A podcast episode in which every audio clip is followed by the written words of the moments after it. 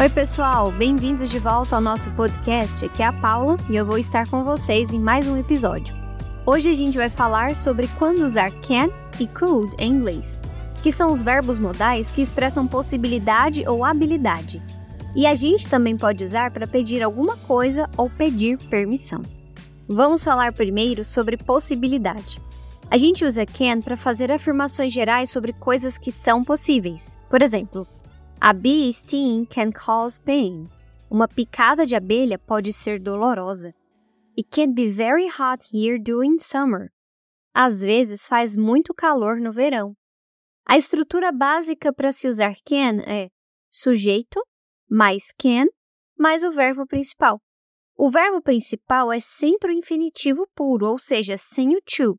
Não podemos dizer I can't to swim for a mile. O certo é I can swim for a mile, que significa consigo nadar um quilômetro e meio. Usamos could para mostrar que algo é possível, mas não é certo ou garantido. Por exemplo, They could come here after the game. Eles poderiam vir aqui depois do jogo. É algo possível de acontecer, mas talvez eles venham, talvez não. She could win a prize for her work. Ela poderia ganhar um prêmio por seu trabalho. A estrutura básica para usar o could também é a mesma: sujeito mais could mais verbo principal, que também é um infinitivo. Quando você quiser falar sobre o futuro, use can para se referir a algo que certamente vai acontecer, e could para quando existe uma chance de aquilo não acontecer. Por exemplo, se eu quero avisar alguém que ele pode se queimar se ficar muito tempo no sol. Há uma chance muito grande, é quase certo de que a pessoa vai se queimar se ficar lá. Então eu posso usar o can. Olha só. You can get sunburn if you stay out in the sun for too long. Você pode se queimar se ficar exposto ao sol por muito tempo. Could também pode ser usado para falar de algo que pode acontecer no futuro, mas a gente usa quando existe uma possibilidade de que aquilo não aconteça.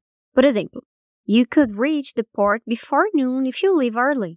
Você pode chegar ao porto antes do meio-dia se sair mais cedo é algo que pode acontecer, mas mesmo assim existe a possibilidade de você não chegar ao porto, mesmo se sair mais cedo.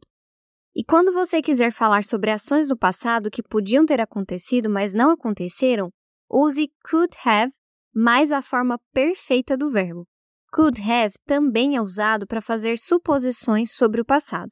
Por exemplo, I could have answered the phone, but I didn't. Eu poderia ter atendido o telefone, mas não fiz. It's 11 p.m. They could have gotten lost on their way here. São 11 da noite. Eles podem ter se perdido no caminho para cá. Você conseguiu perceber que eu usei o tempo perfeito do verbo em ambas as frases? Could have answered, poderia ter atendido, e could have gotten lost, podem ter se perdido. Can e could também são usados para indicar que você sabe fazer alguma coisa. Por exemplo, I can, eu consigo, swim a mile in under seven minutes. Eu consigo nadar uma milha em menos de sete minutos.